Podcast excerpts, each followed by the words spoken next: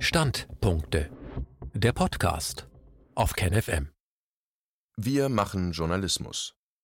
Das Online-Magazin Rubicon tut, was fast die gesamte Medienlandschaft verweigert.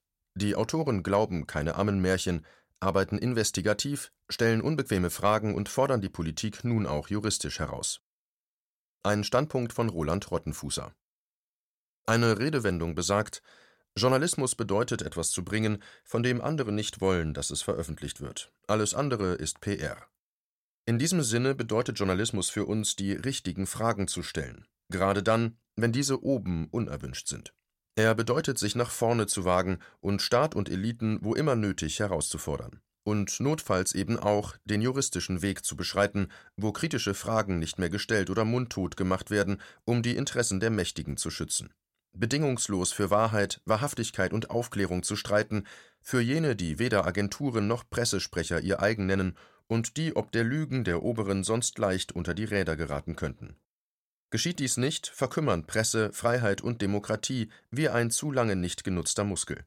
Nicht unser konsequent angriffslustiger Journalismus ist dabei der Skandal, sondern die Tatsache, dass fast alle anderen Medien in Corona-Zeiten schlicht ihre Arbeit nicht machen. Was machen wir da eigentlich? Warum bringt der Rubicon Tag aus, Tag ein Nachrichten, Analysen und Meinungsartikel zum Thema Corona, legt sich mit der großen Mehrheit der Politiker, Medien und auch der Normalbevölkerung an, wird dafür beschimpft, diffamiert und ausgegrenzt? Hätten wir es uns nicht einfacher machen können? Der Stresspegel ist für uns alle hoch, beruflich, aber auch persönlich und emotional, weil man als Mitglied der Gruppe der Corona-Leugner ja bis ins Private hinein mit Angriffen konfrontiert wird. Wir hätten uns wegducken und innerhalb unserer Meinungskomfortzone bleiben können, mit Beiträgen zu Kriegspolitik, Klima und ein bisschen Medienschelte bei harmloseren Themen wie Wer wird Kanzlerkandidat der Union?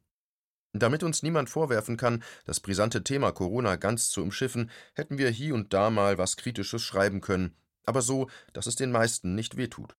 Mal eine Sozialreportage über die Lage alleinerziehender Mütter und den Ladeninhaber, der seine Existenz verliert, Themen, die ja ihre Berechtigung haben, mal Kritik an nicht rechtzeitig verfügbaren Schutzmasken und zu geringen Testkapazitäten, mal ein journalistischer Aufschrei gegen bestimmte Übertreibungen im Verhalten der Ordnungsmacht, wenn etwa Menschen von Polizisten mit Bußgeldern belegt werden, nur weil sie allein auf einer Parkbank saßen. Oder gleich Artikel mit spirituellem Einschlag, in denen Betroffene berichten, dass es ihnen doch recht gut getan hat, in der Quarantäne endlich mal ein bisschen zu sich zu kommen. Alles grundsätzlich ja legitim. Das hätten wir immer mit der Einschränkung garnieren können, dass wir die Corona-Schutzmaßnahmen im Prinzip für richtig und notwendig halten, die Staatsmacht in bestimmten Punkten lediglich ein bisschen zu weit gegangen sei. Dieser goldene Mittelweg der Berichterstattung hätte uns in den Augen unserer Stammleser noch hinlänglich rebellisch erscheinen lassen, jedoch den Vorwurf verhindert, wir würden durch Verharmlosung von Covid-19 Menschenleben gefährden. Etliche Magazine sind so vorgegangen. Der Rubicon nicht. Unsere Überzeugung hat es uns nicht erlaubt, so zu handeln. Schließlich sind viele unserer traditionellen Themen wie Medienmanipulation, Zensur, Kritik am Schulsystem und an der Digitalisierung sowie unser generelles Unbehagen gegen einen zunehmend übergriffigen Staat durch die Corona-Hysterie des Jahres 2020 unmittelbar angesprochen. Was jetzt geschieht, erscheint uns als die unmittelbare Fortsetzung und Eskalation von Entwicklungen, die sich schon längst vorher andeuteten. Wir konnten nicht die ersten, noch schwachen Ausprägungen eines digitalen Gesundheitstotalitarismus wortreich geißeln und dann zum schon fortgeschrittenen Stadium dieser dramatischen Fehlentwicklung schweigen. Es gibt keine Kompromisse mit der Unmenschlichkeit, sagt Jens Wernicke. Er hat den Rubicon nicht gegründet, um Everybody's Darling zu werden. Vielmehr sieht er das Magazin als Sprachrohr der Unterdrückten, als parteiisch für die Humanität. Wir konnten und wollten auch nicht auf Nummer sicher gehen, indem wir darauf achteten, dass uns, egal wie das Corona-Geschehen weiter verläuft, garantiert niemand einen Vorwurf machen kann. Zitat Wir müssen es auch riskieren, anfechtbare Dinge zu sagen, wenn dadurch nur lebenswichtige Fragen aufgerührt werden. Zitat Ende, so der evangelische Pfarrer und Widerstandskämpfer gegen die Nazis Dietrich Bonhoeffer. Und die Fragen, die durch das Corona-Regime aufgeworfen werden, sind lebenswichtig für unsere Demokratie und unsere Freiheit, aber letztlich auch für Millionen von Menschen weltweit, deren Leben und Existenz durch eine falsche Politik bedroht sind. Zumindest gilt dies längerfristig, denn die Folgen der kommenden Wirtschaftskrise sind derzeit nur in Umrissen absehbar, und schon jetzt sind die Kollateralschäden durch die brutalen Shutdowns vieler Länder enorm. Nicht nur die Kritik an den von der Regierung verhängten Schutzmaßnahmen ist also riskant, weil sich der Kritiker dem Vorwurf aussetzen könnte, einem unvorsichtigen Hygieneverhalten Vorschub zu leisten, auch der Verzicht auf Kritik und Aufklärung wäre riskant gewesen. Wir wären damit zu einem Teil jenes Schweige- und Mitmachkartells geworden, das die rapide Selbstdemontage der demokratischen Gesellschaften einfach durchgewunken hat. Wir hätten riskiert, mitverantwortlich für die enormen Verwüstungen zu sein, die bei den Freiheitsrechten, in der Wirtschaft und in den Seelen von Millionen Menschen angerichtet wurden, und das wollten wir nicht. Es ist in dieser historischen Situation fast unmöglich, nicht in irgendeiner Hinsicht riskant zu handeln. Anstatt jedoch durch ein gefühltes Dilemma in eine Art Lähmungszustand zu verfallen, also weder vorwärts noch rückwärts zu gehen, empfiehlt es sich, nach sorgfältiger Abwägung der verfügbaren Informationen entschlossen zu handeln. Und dass an der offiziellen Linie zu Corona etwas faul ist, haben unsere Autorinnen und Autoren in mehreren hundert Artikeln gut belegt. Also zurück zur Eingangsfrage. Was machen wir da eigentlich? Jens Wernicke gab darauf am 21. März eine so kurze wie schlüssige Antwort. Journalismus. Gemeint ist, nicht unsere sehr engagierte, durch akribische Recherche und Faktenprüfung untermauerte Corona-Berichterstattung ist das Erstaunliche, vielmehr erschüttert das Fehlen einer solchen in so gut wie allen anderen Medien.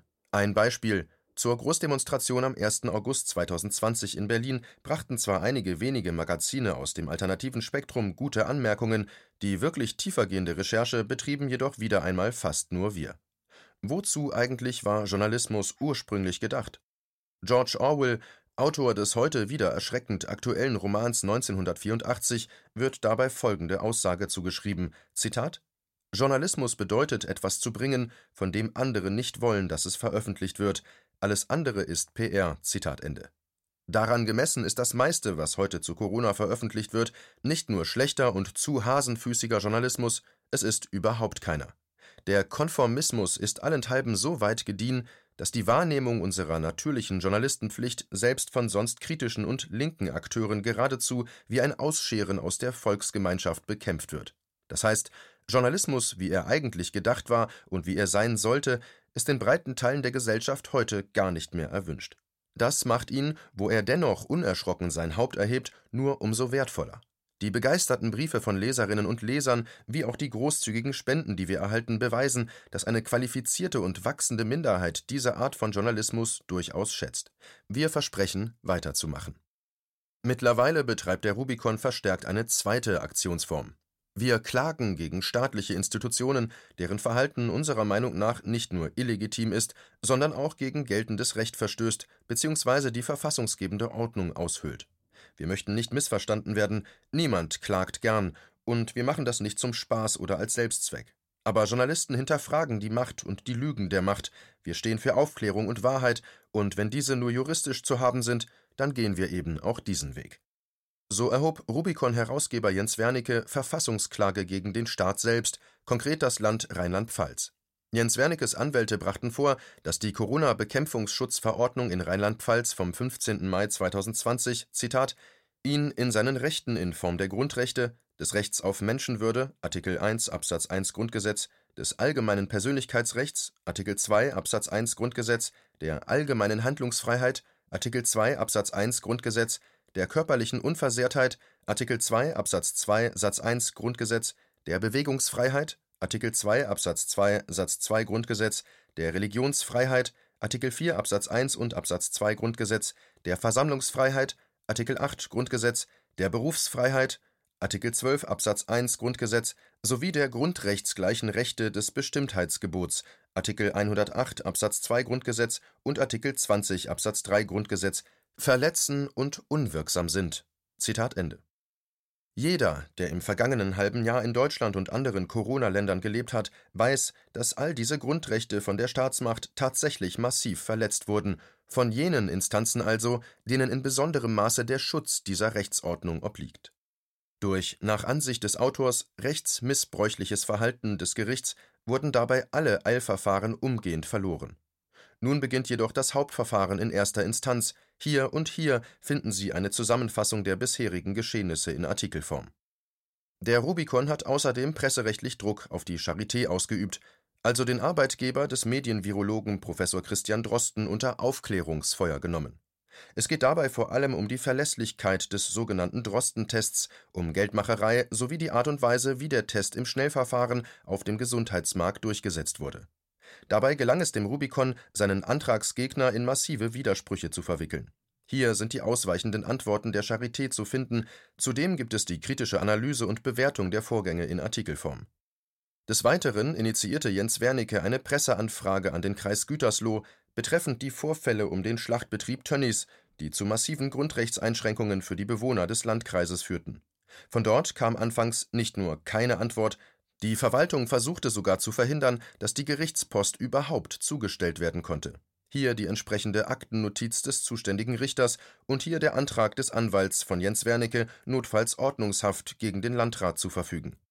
Innerhalb kürzester Zeit trafen dann doch noch Antworten auf die gestellten Fragen ein, so nichtssagende und ausweichende, dass hieraufhin alsbald ein Teilurteil in unserem Sinne erging, das hier nachzulesen ist. Der Kreis Gütersloh muss die gestellten Fragen nun umgehend beantworten nach der vielfach unfairen, wahrheitswidrigen Berichterstattung der Mainstream-Medien zur Großdemonstration vom 1. August in Berlin forderte Jens Wernicke schließlich von der Berliner Polizei Auskunft darüber, wann diese was genau an wen kommuniziert hat und auf welche Quellen sich diese Behauptungen, speziell zur Anzahl der versammelten Demonstranten, dabei stützen, da es bundesweit Zeugen gibt, die zu Protokoll geben, die Polizei selbst habe teils 800.000 und mehr Demonstranten gemeldet er forderte alsdann die Herausgabe der Dienstprotokolle des Tages sowie der Luftbilder der Polizeihubschrauber. Zur Erinnerung: Es gibt im Presserecht einen presserechtlichen Auskunftsanspruch. Staatliche Stellen können sich daher bei begründeten Presseanfragen nicht einfach darauf berufen, sie hätten nicht die Zeit zu antworten. Der Polizeipräsident von Berlin ließ dennoch zwei Fristen verstreichen. Und Jens Wernicke legte nach, der sodann bei Gericht vorgelegte Antrag auf Erlass einer einstweiligen Anordnung gemäß § 123 Absatz 1 Satz 2 Verwaltungsgerichtsordnung, ausgearbeitet von Rechtsanwältin Viviane Fischer, ist ein lesenswertes Dokument, denn viele der Verdachtsmomente gegen die Berliner Polizei bezüglich einer möglichen Manipulation der Berichterstattung über die Demonstration am Tag der Freiheit sind darin aufgeführt vor allem belegen Fotos auf beeindruckende Weise, welche Menschenmassen sich dort versammelt hatten. Gerade auch bei der publizistischen Nachbereitung dieses Ereignisses wurde der Rubicon dem Anspruch seines Herausgebers Wir machen Journalismus bestens gerecht. Unser Webmagazin glich einem besonders fleißigen Schüler, der die Hausaufgaben für seine säumigen und unwilligen Mitschüler gleich miterledigte und diese auch ohne Probleme jederzeit abschreiben lässt. Denn was der Rubicon hier recherchierte, hätte auch die restliche Medienlandschaft, zumindest als eine von vielen plausiblen Sichtweisen, in der Woche nach der Demo intensiv beschäftigen müssen. Sind die Fragen, die Jens Wernicke stellte, schlicht zu unbequem, sodass die Verantwortlichen ihr Heil darin suchen, abzutauchen? Die Vorgänge zeigen immer mehr, dass die Gewaltenteilung in Deutschland einem massiven Erosionsprozess unterliegt. Was politisch nicht gewollt ist, findet keinen Eingang in die Massenmedien oder nur in verzerrter, herabsetzender Weise. Und es darf auch vor Gericht unabhängig von der gültigen Rechtslage nicht reüssieren. Auch erhärtet sich der Verdacht immer mehr, dass insbesondere die Charité in eigenartige Machenschaften verstrickt ist. Daher insistiert der Rubicon hier erneut auf Beantwortung diesbezüglicher Fragen. Die Fragen zum ersten der beiden Themen finden Sie hier. Die bisherigen Fragen und Antworten zum zweiten Thema finden Sie hier und hier. Die beiden letzten Dokumente belegen, dass die Charité die Behandlung mit Hyperimmunseren, die Professor Dr. Lothar Wieler als eine der aussichtsreichsten Heilbehandlungen bei Covid-19 beschreibt und die in vielen Krankenhäusern im In und Ausland seit Monaten selbstverständlich ist, nicht nur nicht realisiert, sondern aufgrund von Missmanagement wohl auch niemals realisiert werden wird. Und das, obwohl die Klinik als Level-1-Zentrum für Covid-19-Erkrankte fungiert so behauptet die Charité dem Rubicon gegenüber zwar, diese Behandlungen im Einzelfall anzubieten, teilt zugleich jedoch mit, die Blutproben genesener Covid-19-Patienten gar nicht so erfasst zu haben, dass diese für eine Behandlung genutzt werden könnten. Unsere diesbezügliche Nachfrage vom 12. August 2020 lautete daher: Zitat wenn die Charité abgabegemäß nun gar nicht erfasst hat, von welchen genesenen Covid-19-Patienten sie Blutproben für die Hyperimmunserengewinnung eingelagert hat, wie will sie dann aktuell bei einem gegen Null divergierenden Erkrankungsgeschehen, bei also quasi keiner Möglichkeit, neu an die fraglichen Blutspenden zu gelangen, Patienten im Einzelfall eine Behandlung mit Hyperimmunseren überhaupt anbieten können? Aus welchen konkreten Quellen will die Charité entsprechende Blutproben erhalten? Sind insoweit Abreden mit anderen Krankenhäusern getroffen worden? Wenn ja, konkret mit welchen? Wenn kein Zugriff sichergestellt worden ist, auf wessen Entscheidung hin ist dies konkret erfolgt? Ist der regierende Bürgermeister, der ja verkündet hat, dass man um jedes Leben kämpfen wolle, darüber informiert worden, dass die Charité mit Blick auf die außerordentlich aussichtsreiche Behandlung durch Hyperimmunseren keine Bevorratung betrieben und sich auch keine sonstigen Bezugswege für die relevanten Blutproben gesichert hat? Wann und durch wen ist der regierende Bürgermeister insoweit gegebenenfalls informiert worden? Welche Reaktion ist von diesem gegebenenfalls erfolgt? Zitat Ende. Nochmals aber zurück zu einer meiner Ausgangsfragen. Ist der Rubicon mit seiner sehr massiven kritischen Corona-Berichterstattung ein zu hohes Risiko eingegangen? Und hat er mit seinen Analysen und Warnungen Recht behalten? Dazu empfiehlt es sich, ältere Artikel noch einmal zu lesen. Schon am 12. Februar 2020, lange vor den ersten Lockdowns, schrieben wir warnend: Zitat: Was nicht alle wissen, Seuchenbehörden haben im Krisenfall umfangreiche Befugnisse, um Bürgerrechte außer Kraft zu setzen, und die Bedrohung muss nicht einmal real sein. Hat die Panik ein gewisses Ausmaß erreicht, wird die Freiheit obsolet, Selbstbestimmung zum unverantwortlichen Risiko für die Volksgesundheit. Dann hat die Macht erreicht, was ihr ohnehin am liebsten ist, ein Volk, das von Angst getrieben seiner eigenen Entrechtung zustimmt. Zitat Ende.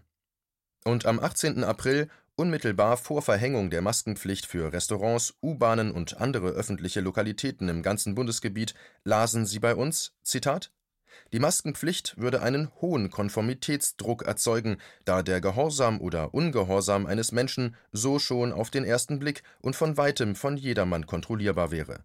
Dissidenten könnten mühelos identifiziert und zur Rechenschaft gezogen werden. Die Diktatur beginnt, wo wir anfangen, unsere Worte abzuwägen und unser Verhaltensrepertoire vorsorglich einzuschränken, wo sich bisher offene Räume durch unsichtbare Barrieren vor uns verschließen. Zitat Ende.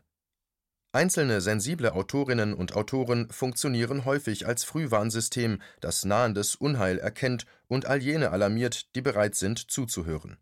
Erst recht gilt dies für eine ganze Gruppe kritischer und wohlinformierter schreibender Menschen.